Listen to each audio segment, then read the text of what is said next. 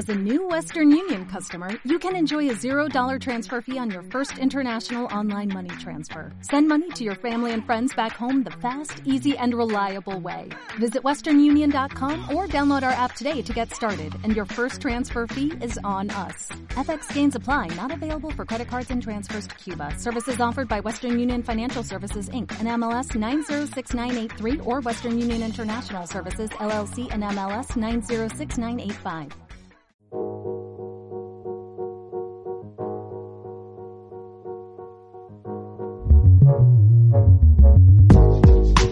Lo que también tenemos que tener en cuenta es que no solo lo tenemos que reducir al alivio del dolor, sino que, por ejemplo, eh, te llega un paciente con dolor lumbar y ese paciente te dice que ha empezado a trabajar eh, en un almacén levantando cajas y tiene que estar levantando cargas, moviéndose continuamente y nunca ha hecho deporte en su vida.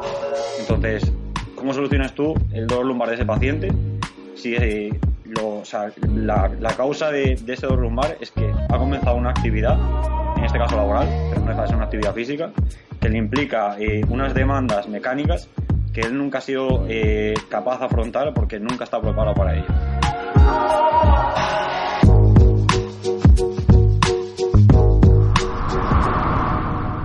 Te doy la bienvenida a Fisiopodcast, la plataforma divulgativa de fisioterapia donde ocasionalmente tenemos la oportunidad de sentarnos a charlar con diferentes profesionales del sector.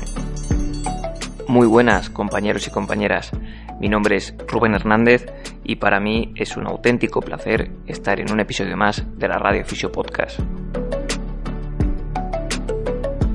El episodio de hoy es la segunda parte de la entrevista que realicé a Frank Gourdier. Si todavía no sabes quién es, te recomiendo que vayas al episodio anterior donde hablamos a través de una pequeña autopresentación. Hoy vamos a tratar cuatro diferentes temas, todos obviamente en la línea del episodio anterior. El primero va más enfocado a la valoración, es decir, cómo puedo saber, cómo puedo cuantificar la fuerza de mi paciente, cómo sé qué capacidades me trae una vez que llega a clínica. El segundo va más en la línea de la prescripción como tal, es decir, qué demandas, qué ejercicios puedo prescribir a mi paciente para mejorar sus capacidades al corto, medio y largo plazo. Después comentamos eh, algunas medidas de adhesión que la evidencia o que el propio Fran, por su experiencia clínica, lleva a cabo con sus pacientes. Y por último, comentaremos una población que normalmente está infraentrenada, que es aquella con dolor entre comillas crónico. Antes de pasar con el episodio, un mensaje rápido para nuestro patrocinador, Ecufis, empresa de formación que te lleva la ciencia a tu práctica clínica. Para más información puedes buscarlos en su página web o a través de redes sociales. No me enrollo más. Como siempre, sabéis que tenéis las notas del episodio en mi página web www.rubenhfisio.es y muchísimas gracias por el apoyo del episodio anterior y por el apoyo en general al proyecto Fisio Podcast. Os dejo con el episodio. Chao.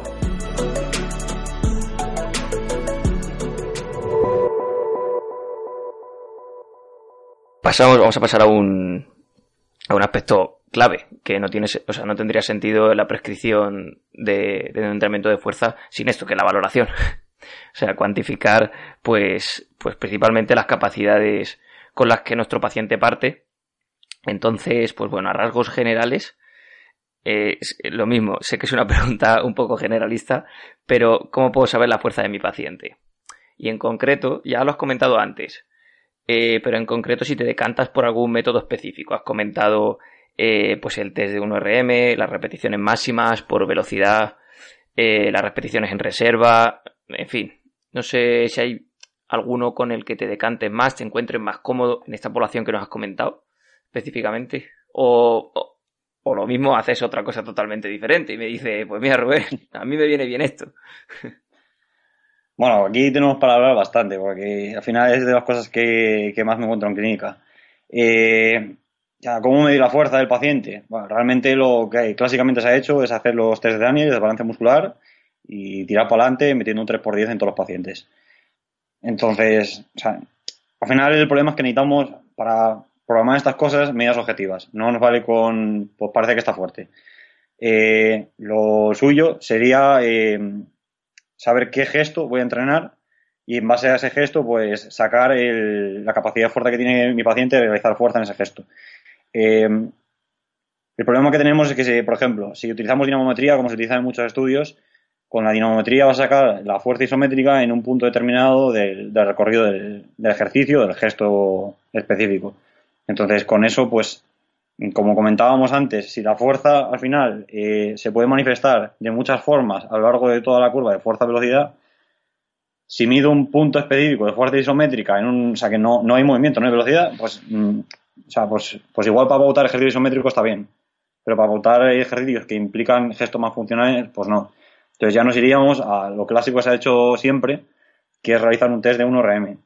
Pero el test de 1RM está diseñado para realizarlo en deportistas, no para realizarlo en población clínica.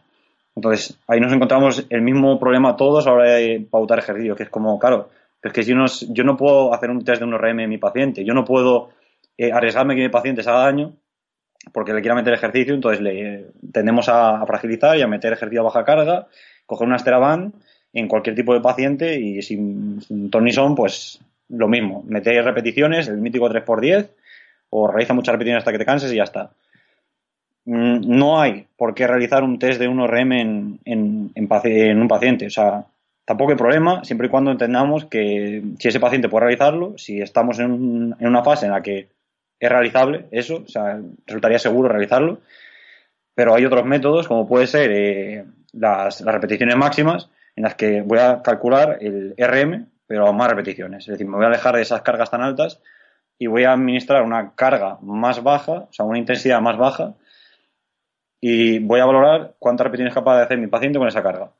Y a partir de ahí puedo extrapolar eh, con ciertas fórmulas matemáticas cuál sería el RM de mi paciente.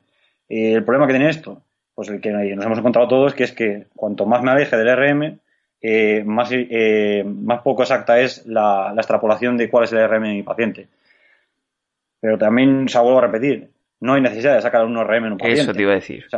si, si, si, yo tengo un paciente que no, no va a dedicarse, eh, o sea, si, su problema no es, oye, Fran, es que soy competidor de powerlifting y mi problema es que cuando levanto cargas máximas me duele, o, sea, o, no, no, puedo hacerlo, o tengo un problema de, de generación de fuerza a ese nivel pues sí, vale, tenemos que hacer un test de un RM o tenemos que intentar... Eh, una persona ya experimentada, que sabe que ha hecho varios posiblemente, ya, en fin. Claro, eso, otro eso es, pero si mi, si mi paciente el problema que tiene es que, mira, me, me cuesta levantarme la silla, porque soy una persona mayor o tengo un problema de cadera o tengo un problema de rodilla, me cuesta levantarme la silla.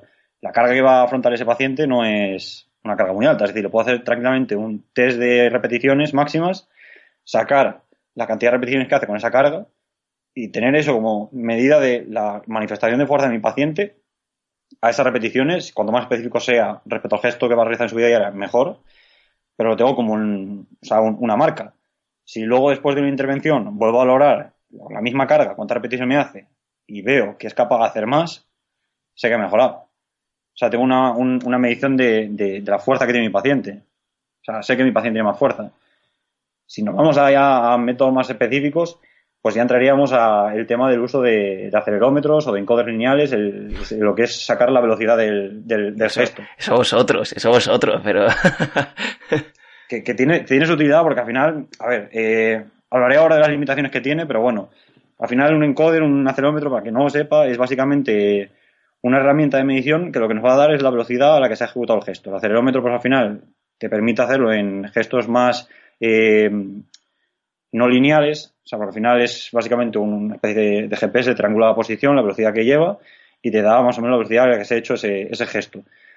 Es más útil para gestos angulares, como, o sea, como he comentado antes, porque al final para gestos lineales siempre va a ser más fiable un encoder que es más, es más, más, o sea, al final más preciso a la hora de sacar esa velocidad.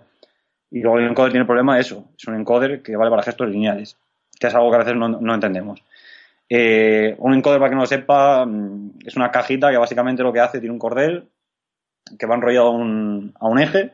Cuando ese cordel se desplaza, hay una, un dispositivo que lo hace es captar la cantidad de, de, veces que pasa, eh, o sea, la velocidad básicamente de, desplazamiento de, esa, de ese hilo.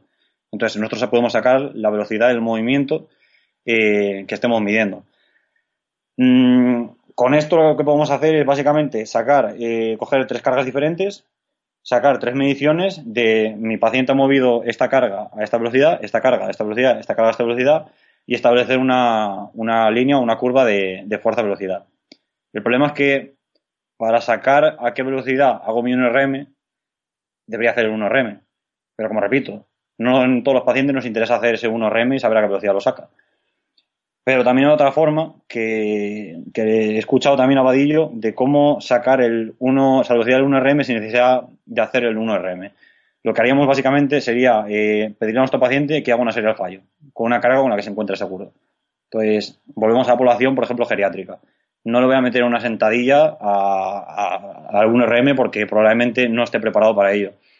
Entonces, lo que voy a hacer es, pues con, una, o sea, con la última carga con la que voy a trabajar, lo voy a hacer esa curva de fuerza-velocidad, le voy a decir, mira, pues aparte con esta carga, lo que vamos a hacer es intentar hacer las máximas repeticiones posibles. Y le mido al final la velocidad de la última repetición. Y sé que esa es la velocidad umbral a partir de la cual mi paciente no es capaz de hacer más repeticiones. Entonces puedo establecer esa velocidad como velocidad de su 1RM. Y a partir de ahí sacar mi curva. Que al final esto se puede hacer tranquilamente con un Excel. Y si, bueno, si te las matemáticas y los dibujitos, pues lo puedes sacar tú de forma manual. Pero vamos, con la comodidad del Excel y la tecnología que tenemos hoy en día, se puede hacer. Y casi todos los dispositivos llevan ya un programa, un software que te lo saca el propio dispositivo. Entonces, con esto ya tenemos mediciones de la fuerza que tienen nuestros pacientes. El problema es que son, es fuerza en un gesto específico. Entonces, partimos de lo mismo. O sea, es, fuerza que estás eh, valorando en ese gesto específico. No te, ¿La puedes extrapolar a otros gestos? Sí, pero no es tan fiable. Porque al final, mm, la fuerza que yo tengo en una sentadilla no tiene por qué transferirse a la fuerza que tengo en un peso muerto. Entonces, ¿cómo suelo medirla yo? Yo normalmente o utilizo el encoder o utilizo eh, otra forma de hacerlo, que es el test de repeticiones máximas, pero obviamente no llevo a mi paciente al límite. Lo que le pido es que tire con una carga hasta que más o menos se encuentre cerca de dos, cuatro repeticiones del fallo y a partir de ahí saber que podría hacer X repeticiones más, ya también un poco por ojo, pues una vez que has visto a muchas personas yendo a series al fallo, ya sabes más o menos cómo se suelen comportar. Obviamente esto en poblaciones, en ciertas poblaciones clínicas no, ocurre, como ya hace poco subí infografía sobre ello. En pacientes con neuropatías, por ejemplo, con afectación motora, eh, lo que ves no es una pérdida de velocidad mm, más o menos homogénea, ves una pérdida de velocidad bastante abrupta, con lo cual ahí te, te empieza a fallar ya un poco el ojímetro. Ya no puedes fiarte de ello. Eh, pero bueno, básicamente lo que hago es medirla con encoder o medirla con, ese test de repeticiones máximas, intentando no llevar al paciente al límite si veo que, no está preparado para ello. Eh, como te comenté antes, esto tiene limitaciones. O sea, el que yo utilizo un encoder para gestos eh, más allá de una multipower me implica que estoy utilizando un encoder para algo en lo que no ha sido validado. Entonces, ¿cuántos de nosotros tenemos una multipower en clínica? yo no. yo tampoco. Y, trabajo en un gimnasio, o sea que ya te puedes imaginar. Eh, entonces, claro, ahí ya empezamos a, fallar un poco. Hmm. Otra cosa que tenemos que tener en cuenta es que para que la curva de fuerza-velocidad sea fiable y me, tenga un, una fiabilidad bastante acorde con cómo se va a seguir comportando, eh, tengo el problema de que si mi paciente no es capaz a desplazar las cargas siempre a máxima velocidad, ya sea por miedo, por dolor o por alguna incapacidad a nivel de, del, sistema motor, eh, ya no fiable. O sea, es decir, si me levanta cargas bajas muy rápido, pero las cargas altas tiene miedo y las levanta mucho más lento, me va a salir una curva de fuerza-velocidad que no es real. Es decir, que no se va a corresponder con, con cómo realmente se comportaría. Entonces ya pierdo fiabilidad y ya no sé exactamente la fuerza que tiene mi paciente a X porcentajes. O por lo menos no lo sé de forma fiable. Entonces ahí ya pues empezamos a tener ciertos fallos. Lo mismo que ocurre con los acelerómetros, que bueno, al ser dispositivos inalámbricos, pues sí que suelen tener un margen de fallo algo mayor. También tenemos que entender que muchas de, de estos estudios de validación de los encoders se han hecho en poblaciones eh, no patológicas y, en poblaciones mm, medianamente entrenadas. Entonces, mm, lo que podemos extrapolar es que, bueno, quizá en deportistas de élite pueda servir, la lógica nos hace pensar que sí, y en población de a pie, tras un proceso previo de aprendizaje, pues igual sí, y en pacientes, pues igual sí, si consideramos eh, la patología que tienen y si eso nos va a repercutir en la fiabilidad de, esa medición. Lo mismo pasa con, cuando uso las repeticiones en la cámara. Si mi paciente nunca ha ido al fallo, no sabe lo que es la sensación de llegar al fallo, no me puede decir de forma fiable cuántas repeticiones que le quedan. Entonces eso te lo encuentras muchas veces en clínica. Es lo más cómodo de utilizar, antes que ponerte a hacer un test con un encoder o utilizar un encoder. porque al final necesitas un test previo, las repeticiones de cámara no hacen falta, un test previo para saber que estás administrando una intensidad eh, bueno, óptima no, pero sí efectiva. Pero tenemos ese, ese problema del aprendizaje, de si sabe el paciente o no la sensación que tiene que experimentar, o si es capaz el paciente a experimentarlo o no. Porque al final ciertas eh, patologías que afectan al sistema nervioso sensitivo sí que nos van a repercutir en ciertas eh, sensaciones que va a tener el paciente a la hora de acercarse a, a ese fallo, a esa intensidad. Entonces, al final tenemos que adaptarnos un poco a lo que tengamos delante. Es decir, yo muchas veces digo, no es práctico utilizar las repeticiones en recámara o el RPE en este paciente. Pero lo tienes que utilizar porque mm, no puedes utilizar el encoder o no puedes, o sea, no tienes otra medición más óptima o más práctica. ¿Qué es lo que quiero decir? Es decir, no vayáis ahora todos corriendo a compraros un encoder porque tampoco es la panacea, es decir, es una herramienta útil como cualquier otra que podemos tener en clínica, pero sabiendo que el RP o la repetición de cámara tiene bastante correlación con, el encoder, repito, en poblaciones deportivas, que esto es lo de siempre, extrapolamos a poblaciones eh, patológicas y tenemos que tener en cuenta ciertos factores, pero sí que son las formas más, más fiables de, de medir la fuerza o medir la intensidad. Al final, el contexto de cada uno, ¿no? Los medios que tengas y si está estupendo. Si no, pues hay alternativas y, y, al final de lo que se trata es de cuantificar todo lo que se pueda, de sesgar los resultados lo menos posible y cada uno en su realidad pues, pues que intente aplicar, pero no caer en la redundancia de no puedo, no tengo un encoder o no tengo un dinamómetro. Y claro, como no tengo eso, 3x10 y no, a ver, todo se puede. sí. Y además yo recuerdo aquí, eh, Antonio, en, ahí en Málaga, en el experto universitario, nos, nos habló de una aplicación que la tengo aquí, se llama Sensor Kinetics Pro. Mm. Y es como, eh, no sé si lo has escuchado, es, pues eso, es como un acelerómetro igual y te lo ponías con un chalequito en el pecho. Y, y bueno, a ver, es igual, pues no, no es igual que un, que un encoder, pero bueno, pues ya es otra, otra medida más y cuesta en, en el Apple Store 3 euros, creo. Para que, por si a alguien le interesa.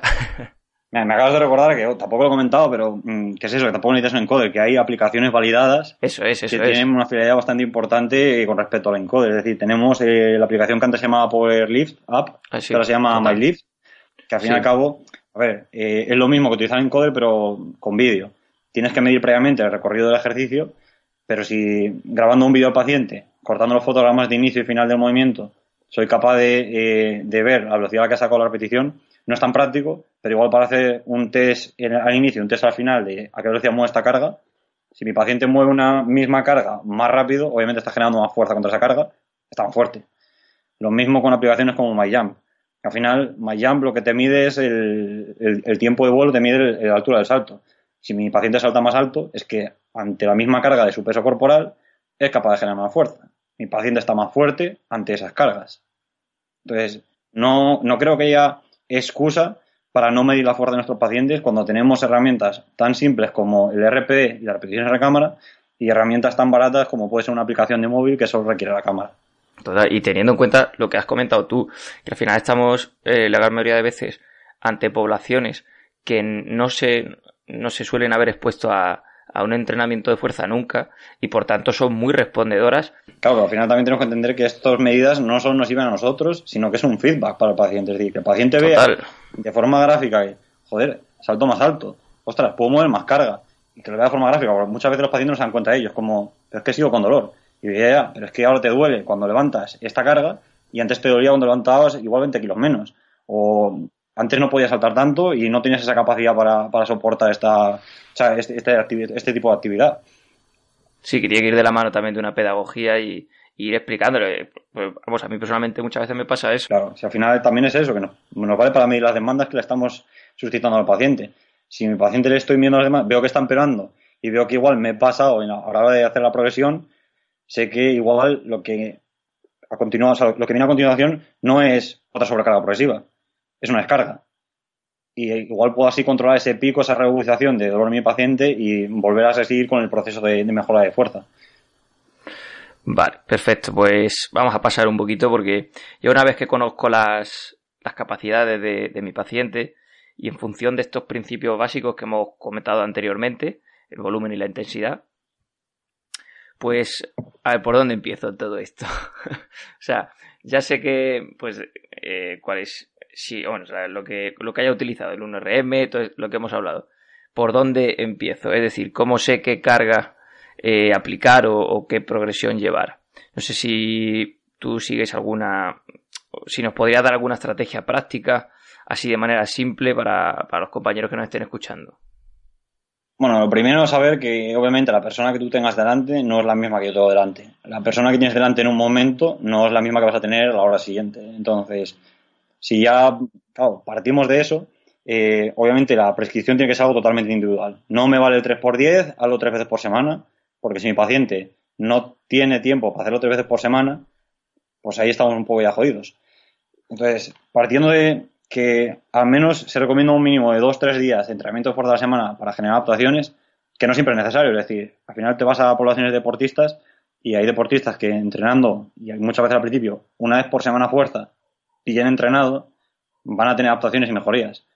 Entonces, al menos creo que se debe hacer una sesión de fuerza a la semana. Una. Y me parece poco. Es decir, siempre que se puedan hacer al menos dos o tres sesiones de fuerza a la semana, mejor. Porque si estamos en un periodo muy plástico en el que el paciente no ha sido expuesto a este tipo de estímulos, si quiero resultados rápidos, obviamente tiene que administrar la dosis de forma más seguida. Siempre y cuando respetemos los descansos que necesitamos para generar adaptación. Es decir, yo genero un estrés y si no le permito a mi cuerpo un periodo de descanso y de sobreadaptación, lo único que estoy haciendo es pues empeorar la situación de mi paciente, empeorar las capacidades. Luego ya, eh, ¿Por dónde empiezo a prescribir? Bueno, pues lo que he comentado antes. Eh, considerar primero la situación individual de mi paciente. Eh, de qué tiempo dispone, de qué material dispone, eh, qué, objetivo tiene, porque eso es básico. Si no sé hacia dónde apuntar, no puedo prescribir. O sea, es decir, no, no, no tengo algo sobre lo que moverme. Entonces, claro, en base a ello es cuando dices, vale, si mi paciente tiene un objetivo de ser capaz de levantarse la silla más veces a lo largo del día o mover eh, estar cuatro horas moviendo cajas de 20 kilos, pues obviamente la carga que tengo que aplicar es una carga acorde a la actividad que va a realizar. Esto no significa que, bueno, como mi paciente tiene que levantar 20 kilos a lo largo de la tarde, los entrenamientos van a ser todos con 20 kilos. Porque hay un problema que es que el cuerpo tiende la, o tiene la mala costumbre de adaptarse y dejar de responder ante estresores que son del mismo calibre. Y necesita más, más estrés para seguir generando respuesta y adaptándose. Entonces, si tú estás todo el día metiendo, eh, o sea, todas las sesiones metiendo 20 kilos a las mismas repeticiones, a las mismas series, tu dosis es la misma, entonces llega un momento en el que deja de ser una dosis que genera un estrés sobre la hostasis del cuerpo. Entonces, la carga, al final, nos va a venir determinada por el objetivo y nos va a venir determinada por la experiencia previa o las dosis previas que he aplicado y las que tengo pensado aplicar en un futuro de cara al objetivo al que voy a llegar. Mm, entonces no hay receta mágica. Es decir, siempre se ha dicho que. Eso es lo que me gustaba, que, quedase recalcado. Claro, claro, es que luego al final dice, claro, es que ¿qué ejercicio hago y cuántas repeticiones y cuántas series?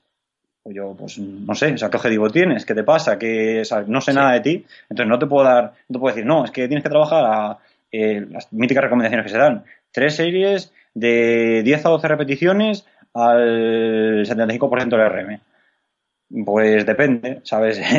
o sea, va a haber, o sea, tenemos que entender que muchas veces nos, centramos en buscar porcentajes de DRM en los que eh, haya mejoras en la fuerza, porcentajes de DRM en los que haya mejoras en la hipertrofia, y al final mm, no estamos entendiendo que lo que estamos administrando es un factor de estrés que va a generar una adaptación sobre el cuerpo. Entonces, si tengo que saber qué carga aplicar, lo suyo sería saber eh, ante qué carga es el más respondedor mi paciente en ese periodo de tiempo. Es decir, hacer una estrategia eh, bottom-up, es decir, eh, ver cómo responde mi paciente ante la aplicación de X carga, ver la respuesta que genera al cabo de X tiempo y si veo que la respuesta no es óptima, tendré que cambiar de estímulo. Porque si nosotros esperamos que por aplicar X secuencia de cargas o X carga a lo largo del mes va a obtener beneficio y ya programamos pensando que va a ocurrir esa ganancia de fuerza, nos vamos a encontrar con el conflicto que está existiendo ahora en cuanto a modelos de priorización respecto a modelos no priorizados que parecen tener el mismo efecto, por lo menos en cuanto a ganancia de fuerza. Es decir, que tú no predices que no vayas generando un aumento progresivo de la carga, parece tener el mismo efecto a nivel de ganancia de fuerza. Y esto es básicamente porque, obviamente, somos más respondedores ante cierta calidad de estímulos en base a cómo nos encontremos en ese momento del tiempo. Mm, lo pongo de forma más gráfica. eh, yo lo que puedo hacer es, en un mesociclo de un mes, estar aumentando en cada sesión un 5% la carga que voy a utilizar. Empiezo a trabajar al 75% y acabo trabajando al 95%. Y presupongo que a final de mes, a final de mesociclo, eh, mi RM habrá aumentado. Entonces he estado todo el mes aplicando cargas diferentes, estímulos diferentes a mi organismo. Mi organismo lo que ha percibido es ruido, básicamente. Cada día ha recibido un estímulo distinto al que adaptarse. Y entonces, cuando tú... no se ha adaptado a ninguno. Claro, al final no sabe por dónde tirar. O sea, al final... tampoco tenemos que entender que, claro, la carga del 75% no tiene nada que ver con la carga al 80%. Se va a solapar mucha cantidad de la, adaptación que pueda generar, pero no es lo mismo. Entonces, si yo quiero mejorar, tendré que buscar en qué rango del porcentaje de RM soy más respondedor. ¿Con qué volumen soy más respondedor? Los landmarks. saber cuál es el mínimo volumen efectivo o el máximo del que me puedo recuperar. Saber cómo afecta mi, mi patología a esa adaptación. ¿Te está gustando el contenido? Si es así, recuerda que puedes dejarnos tu me gusta y una valoración en iTunes. No te llevará más de dos minutos y ayudas a que Fisiopodcast, el podcast de la fisioterapia sin apellidos y conciencia, llegue a mucha más gente.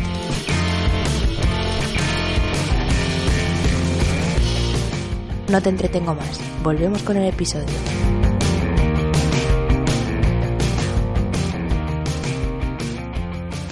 Entonces, ¿qué carga aplico? No tenemos ni idea. Pero como pauta general, hay que decirlo más. Pauta general, que es lo que suelen recomendar. Tú metes a la bibliografía y lo que te suelen recomendar es que en las sesiones haya de 3 a 5 series, que te muevas en X rango de repeticiones, que suele ser de 8 a 12, que vayas aumentando de forma progresiva y que al menos la intensidad de la, del ejercicio, o sea, de la serie, llegue en torno al 6 o 8 de, sobre 10 de RPE. Entonces, esto es lo que recomiendo a todos mis pacientes.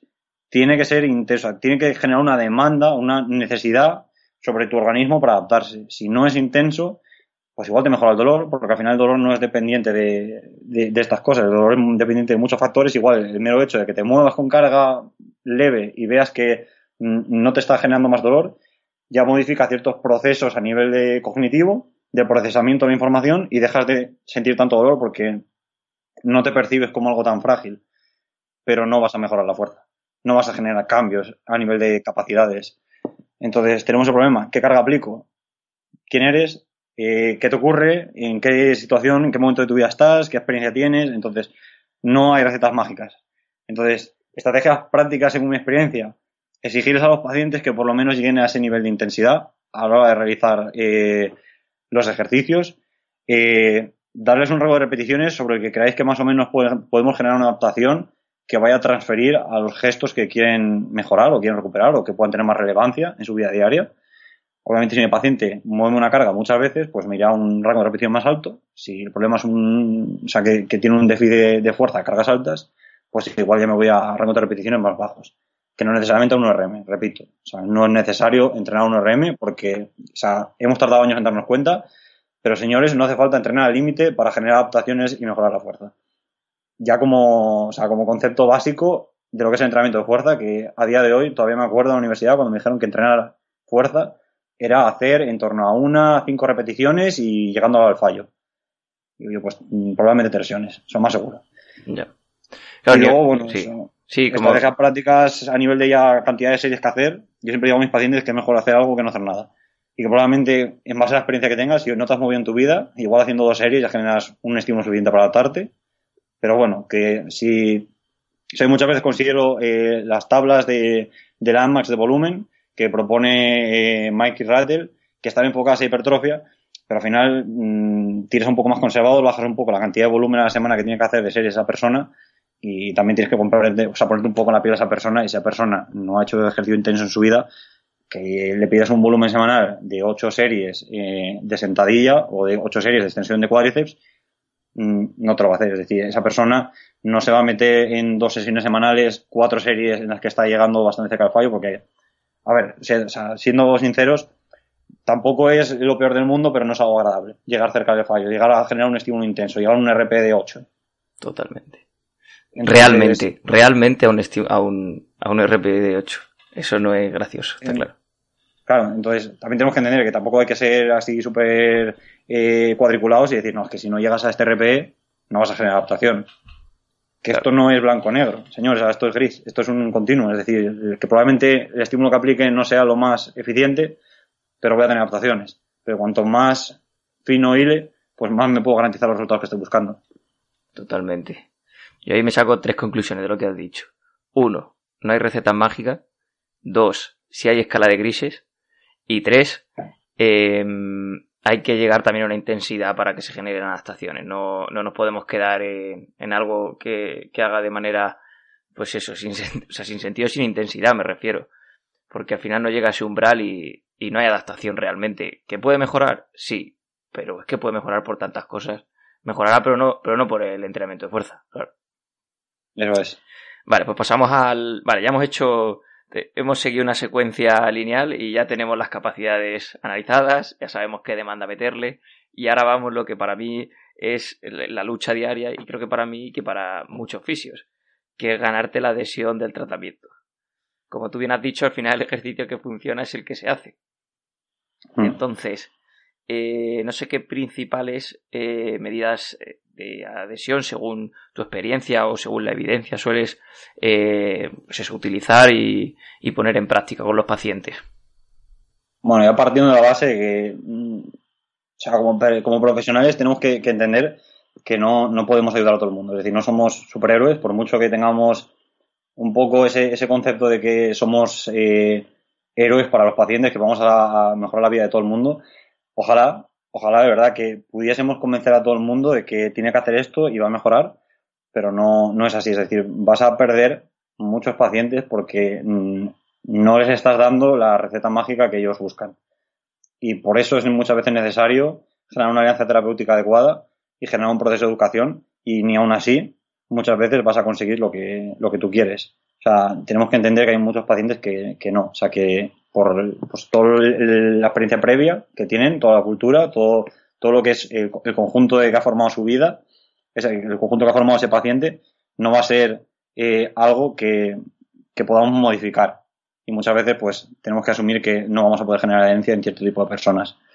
Con respecto a las que eh, sí que podamos generar adherencia, las cosas que tenemos que tener en cuenta, eh, algo que me gusta mucho, que, que escuchaba en Cormac, es que cuando estemos en la entrevista inicial, lo que tenemos que entender es que no estamos valorando una patología, estamos valorando un paciente. Entonces, el paciente no te va a hablar solo de su patología, te va a hablar un poco también de su vida y cómo ha afectado a su vida. Entonces, ahí es donde tú tienes que buscar eh, lo que él llama el gancho. Eh, el gancho básicamente es eh, el por dónde puedes tirar para convencer al paciente de mm, comprar tu programa. O sea, de básicamente venderle tu libro.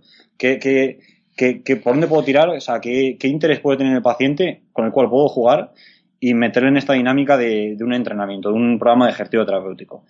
Entonces, si yo no considero a mi paciente y considero a la patología, me puede llegar eh, Manoli con dolor lumbar a la consulta, 50 eh, años, y claro, yo lo que le digo es que se ha visto que el entrenamiento de fuerza, pues, eh, parece mejorar bastante el dolor lumbar y que es una, herramienta bastante efectiva y que creo que ella es lo que debe hacer porque es lo que me dice la evidencia. Y Manoli probablemente, pues igual no vuelve.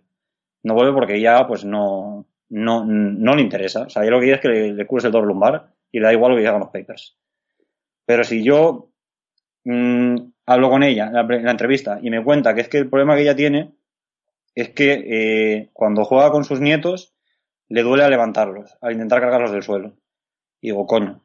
Eh, claro, aquí ya, tengo el gancho. O sea, es decir, si yo le digo a Manoli que entrenar fuerza, al final lo que le va a permitir es coger a sus nietos y que no le, no le aparezca el dolor, no, no sufra tanto la espalda, prepararla para, para poder hacer vida normal, para poder disfrutar de su vida, ¿sabes? Para que vuelva a poder hacer lo que ella quiere.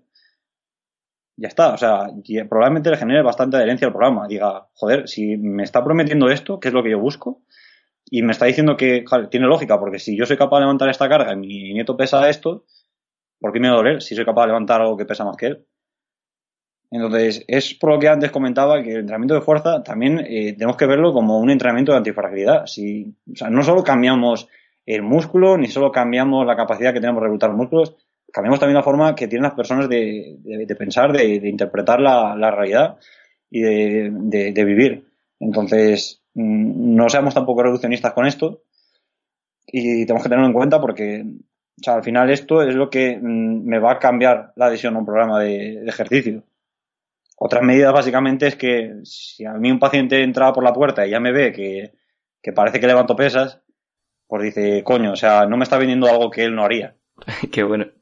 Partiendo de esas, por ejemplo. tampoco, se basa en, en, eso, es decir, que obviamente si a mí un médico me dice que no fume y me lo encuentro a la salida del hospital fumando, mm, pues, mucho no, se lo le compro. Claro, no, me no le compro la idea, pero entiendo que lo que me está recomendando pues igual pueda tener cierta, cierta lógica. Es decir, predicar con el ejemplo debería ser lo que deberíamos hacer, pero muchas veces no se hace y tampoco tenemos que ser reduccionistas y decir, no, es que como tú no levantas pesas, como me vas a decir a mí, no, claro, claro. que, que, que todo que, entrenar. O sea, no, seamos tampoco extremistas, pero joder, si yo voy a venderle algo a alguien, tendría que haberlo probado primero. Es decir, que, que, a mí me llega alguien que no ha llegado nunca al fallo, que tengo que tirar 3-6 al fallo, o sea, que, eso no es agradable. O sea, eso es algo que genera bastante dolor muscular, que es algo mm, que exige bastante tolerancia, que exige una fortaleza mental bastante importante. Pues no te lo compro, ¿sabes? Si tú no lo has hecho, ¿por qué lo iba a hacer yo? No sabes lo que es, te está vendiendo algo que no sabe cómo se siente. Sí, sí, sí. Completamente. Entonces, has comentado un poco alianza, eh, la alianza terapéutica al, principio, muy importante. Eh, la entrevista, ¿no? Ahí para coger esos ganchos y ir tirando poco a poco. Y, bueno, yo creo que también la, pues el ir revalorizando, o sea, perdón, eh, reevaluando, mm. eso también es un, es un feedback buenísimo que te genera una adhesión a, todo el tratamiento, porque, coño, el paciente ve que dice, ostras, que voy a mejor de verdad, que estoy ganando, que estoy aumentando mis capacidades, que tal, no sé qué. Mm. Y, otra cosa que no, no, tenemos muy en cuenta, la tenemos en cuenta para pautar otro tipo de ejercicios, como puede ser hacer malabares en tipo un Pero no tenemos en cuenta que cuando yo quiero enganchar a un paciente a una dinámica de tratamiento, lo, más principal es que el paciente no, lo vea como, bueno, mm, voy al fisio por obligación y ya está. Si tú dinamizas un poco la sesión y lo haces algo entretenido para él, el buscar diversión dentro de la sesión lo que va a generar es adherencia. Es decir, ese paciente ya no va a ver el fisio como una obligación a la que ir, sino como un momento del día en el que puedes conectar, se lo puede pasar bien y encima va a estar mejorando su problema o su salud. Qué bueno. Qué bueno. Vale, pues por ir terminando, vamos a profundizar en hablar un poquito de una población clínica que, creo que a ti te gusta bastante y, que creo que es una de, las más infraentrenadas que hay, junto posiblemente con los niños y niñas, de cara al entrenamiento de fuerza. Y es, pues las personas con, un proceso, o sea, con una predominancia eh, de un proceso de sensibilización central, con dolor crónico, con esa etiqueta que no me gusta, pero bueno, con, con dolor crónico para que nos entendamos. Entonces, eh, aludiendo un poco a una publicación tuya de, Instagram, que además eh, abriste debate y me pareció un debate súper chulo y que, creo que surgieron ahí cosas interesantes, pues la pregunta va en esa línea. ¿Qué tan importante es llevar una, entre comillas, perfecta programación si no se tienen en cuenta otros factores pues psicosociales, como puede ser el miedo al movimiento, eh, la ansiedad, las creencias erróneas, en fin. Eh, ¿Qué tan importante es esa prescripción idílica?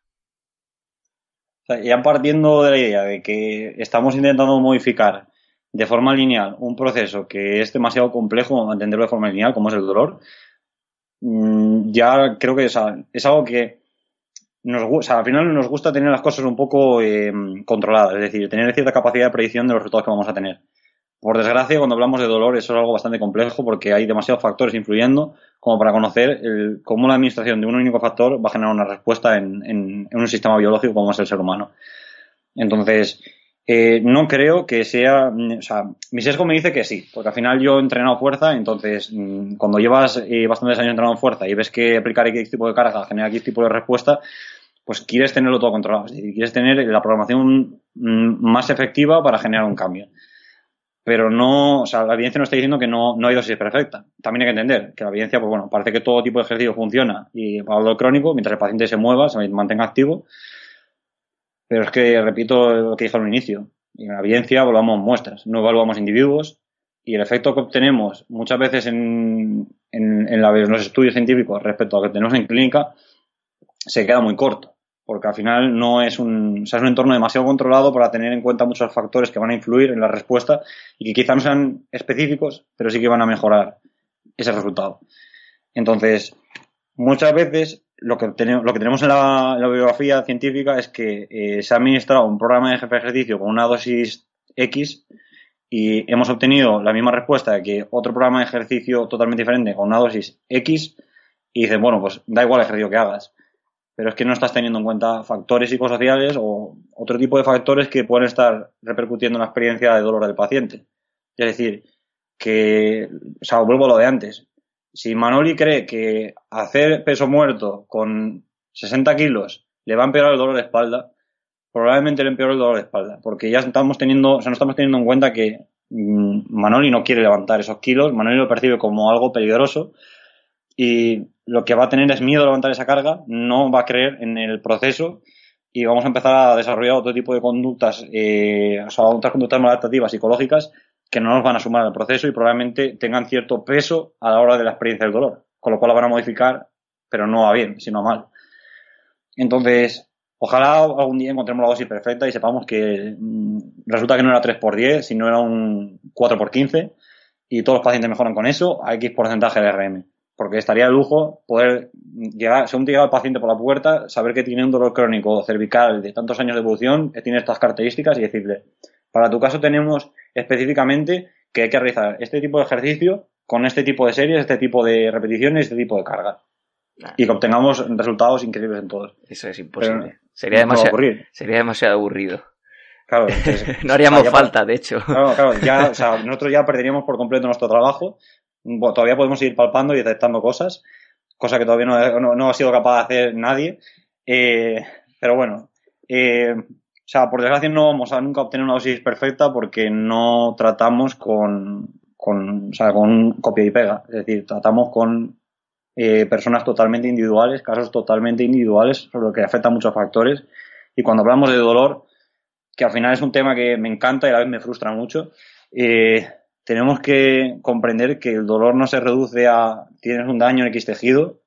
Ya interpreto que muchos de los que estáis escuchando esto ya entendéis eso, o sea, partiendo de esa base, que dolor no es igual a una excepción, y que hay muchos factores que van a modificar la, experiencia de dolor del, sujeto. Eh, y respecto a esto, me vas a permitir que recomiende el, paper del modelo en activo de dolor, que salió este mismo año. Es complejo de leer, pero te da un punto de vista respecto a la experiencia dolorosa que dices, ostras, es que no puedo entender la experiencia de dolor si no entiendo todo el contexto y, todo la, y la persona a la que se produce. Entonces, cualquiera de esos factores que modifique van a modificar la experiencia de dolor y el efecto va a poder ser o muy grande o muy pequeño. Entonces nunca voy a tener una dosis exacta con la que pueda predecir el efecto que vamos a tener sobre, sobre nuestro paciente. Porque hay pacientes con dolor crónico que mejoran con una dosis eh, de risa, que simplemente con empezar a moverse más mejoran, y otros pacientes que llevan toda la vida moviéndose, pero también tienen dolor crónico, y con que se muevan más no van a mejorar.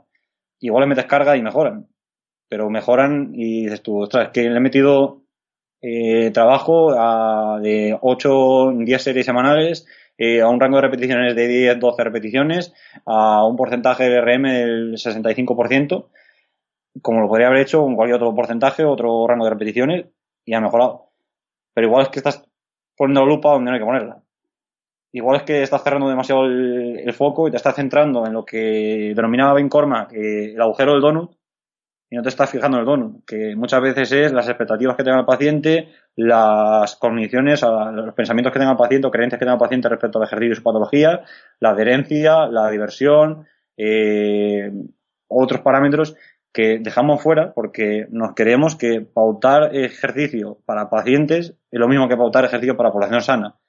Que las bases son las mismas, pero hay muchos factores que van a influir en la respuesta porque al final no, no estamos trabajando con gente con una fisiología totalmente eh, sana. Entonces la respuesta que va a tener ese sistema ante la administración de un estresor no va a ser la misma, porque no funciona igual. Desde luego. un poco la, la, sí, la reflexión iba en lo que justo tú has comentado, que muchas veces igual te centras en la perfecta programación y olvidas estos factores que, pues que según qué paciente, pues pueden ser determinantes. Pero al final lo que me gustaría que la gente entendiese es que y ya no tanto los fisios ni los entrenadores, ni, o sea, lo que realmente tenemos que hacerle comprender a la población general es que eh, el ejercicio es beneficioso, pero no tienen que ir buscando ejercicios mágicos, ni dosis de ejercicios mágicas, ni rango de repetición, ni, ni series, ni nada. O sea, lo que tienen que buscar es eh, el, tratamiento de un profesional que realmente eh, considere su caso como la persona que está sufriendo una experiencia de, mm, o sea, producto de una patología o un dolor. No el coja su caso como mm, tú eres una artrosis de rodilla, tú eres un dolor lumbar y como tienes debilidad de inserte músculo aquí, pues vamos a trabajar esto a este rango de repeticiones porque es lo que te, lo que te viene bien, porque es lo que se hace siempre. No, o sea, no te centres en la parte de los números, el, el estímulo que vas a administrar, sino, o sea, por lo menos el estímulo mecánico, el estímulo de entrenamiento que vas a administrar, sino todo lo que engloba el contexto de ese entrenamiento. Fenomenal. Pues bueno, pues por ir terminando, Fran, ¿alguna lectura o, o página de interés así que recomiendes a, quien quiera profundizar un poquillo más en todo este mundillo? Bueno, eh, respecto a páginas de interés, tenéis el blog de Ben Cormack, de Corkinetic, que está bastante bien. Eh, tengo mis más y mis menos con muchas cosas que propone, porque al final él es muy pro muévete y ya está. Yo soy muy pro meta intensidad, porque si no, no muchas veces no vamos a hacer un cagado, pero también hay que entender que muchos pacientes con nada que hagan van a mejorar, es decir, solo necesitan moverse. Entonces, me gusta porque al final, eh, lo que comentaba antes, da esos, esas ideas de que nos estamos focalizando en los parámetros que igual no son tan, o sea, tanto efecto y estamos dejando fuera muchos parámetros del entrenamiento que escapan a la programación de papel. Eh, lecturas, pues bueno, si queréis, o sea, si os gusta leer en español, yo es que lo leo todo en inglés, pero bueno, si queréis leer en español, eh, respecto a libros de fuerza, tenéis eh, los libros de Vadillo, de base de la programación del entrenamiento de fuerza. Es bastante denso leer. Creo que es un libro necesario de leer para entender el entrenamiento de fuerza, pero es un libro denso y no creo que esté muy bien formulado porque cuesta mucho leerlo. O sea, es algo difícil de digerir. Tenéis también el nuevo libro que sacó hace un tiempo, que no me acuerdo el título exacto porque era bastante tocho el título, pero básicamente habla sobre el entrenamiento de, de fuerza en base a la velocidad. Repito un poco el concepto, pero bueno, así entendéis más o menos cómo funciona la, los encodes, cómo funciona ese entrena, el entrenamiento en base a esos, esos parámetros, porque al final se pueden obtener, eh, digamos, ciertos marcadores a la hora de pérdida de velocidad que nos pueden dar eh, ideas de cuándo parar la serie, eh, cómo administrar los entrenamientos. Y luego libros extranjeros, el primero que leí sobre programación, que tampoco creo que sea la panacea, pero me marcó mucho, se llamaba Programming to Win, que es un PDF que sacó un chico powerlifter que bueno, tenía un blog, se dedicaba a hablar un poco de, del entrenamiento en powerlifting y claro, yo cuando empecé a entrenar, no, o sea, lo que hemos hecho todo es escoger la típica tabla de entrenamiento y seguirlo de pe a pa y nunca entendí por qué trabajabas X porcentaje de RM, por qué trabajabas X repeticiones, eh, qué era el RP, qué eran estas cosas y claro, cuando empecé a leer su libro dije, ostras, pues creo que ya más o menos voy entendiendo por qué en gente más novata que no ha tocado el ejercicio se hacen rutinas tan agresivas en cuanto a, a progresión, porque en gente intermedia avanzada se empieza a dividir en mesociclos, macrociclos, cosas que muchas veces pues mmm, buscamos una rutina que nos den ya hecha de no, es que tengo que hacer este ejercicio, estas repeticiones tantas veces a la semana y cada mes me la cambien de forma aleatoria, a empezar a comprender un poco por qué se hacen estas cosas. Y luego, bueno, libros de dolor, ahí tenemos ya Explain Pain, Exam Pain, me gusta mucho, de Luis Gifford. Realmente es un libro que me cambió bastante la, la visión sobre, sobre el dolor. Y, y, pues, bueno, cualquier, tienen ahí cualquier libro del No Group. Sí, sí, es que tenéis ahí a patadas. Los de No Group tienen libros a patadas sobre dolor. Entonces, cualquier libro que cojáis de ellos os va a dar bastantes ideas sí. de cómo comprender de otra forma el dolor. Y bueno, repito de nuevo el paper que comenté antes, que no creo que sea un paper que, digamos, eh, te dé una, utilidad clínica inmediata, pero sí que te cambia un poco la forma de ver eh, las experiencias de los pacientes. O sea, darte cuenta que estamos dejando fuera del marco muchas cosas. Perfecto, yo creo que hay, hay material para quien quiera profundizar un poquillo. Pues nada, Fran, solo me queda darte las gracias por, por estar aquí con nosotros hoy en, en, el podcast y de manera altruista como todos los que vienen aquí. La verdad que es un placer poder entrevistaros y, y cuando quieras pasarte otro día, pues ya sabes dónde estoy. Bueno, gracias a ti Rubén por, por la invitación, que la verdad es que ha sido un rato bastante entretenido. Perfecto, ahora entrenar un poquito de fuerza que llevamos sentados ya. Bueno, tú ya has entrenado hoy. no, no, yo a moverme ya y recuperar un poco. Me toca ya dejar que las adaptaciones aparezcan. Eso es, es que la magia aparezca. Muy bien, un abrazo grande, Fran. Otro a ti. Hasta aquí el podcast de hoy. Si te ha gustado el contenido y crees que puede servirle a más gente, se agradece que lo compartas. Te recuerdo que para estar al tanto de futuros episodios, puedes seguirnos en redes sociales y suscribirte a nuestra lista de correos en www.rubenhfisio.es. Gracias por tu tiempo y nos vemos en el próximo.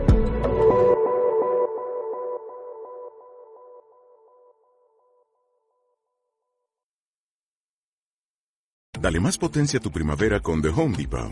Obtén una potencia similar a la de la gasolina para podar, recortar y soplar con el sistema OnePlus de 18 voltios de Ryobi desde solo 89 dólares. Potencia para podar un tercio de un acre con una carga. Potencia para recortar el césped que dura hasta dos horas. Y fuerza de soplado de 110 millas por hora. Todo con una batería intercambiable. Llévate el sistema inalámbrico OnePlus de 18 voltios de Ryobi. Solo en The Home Depot. Haces más. Logras más.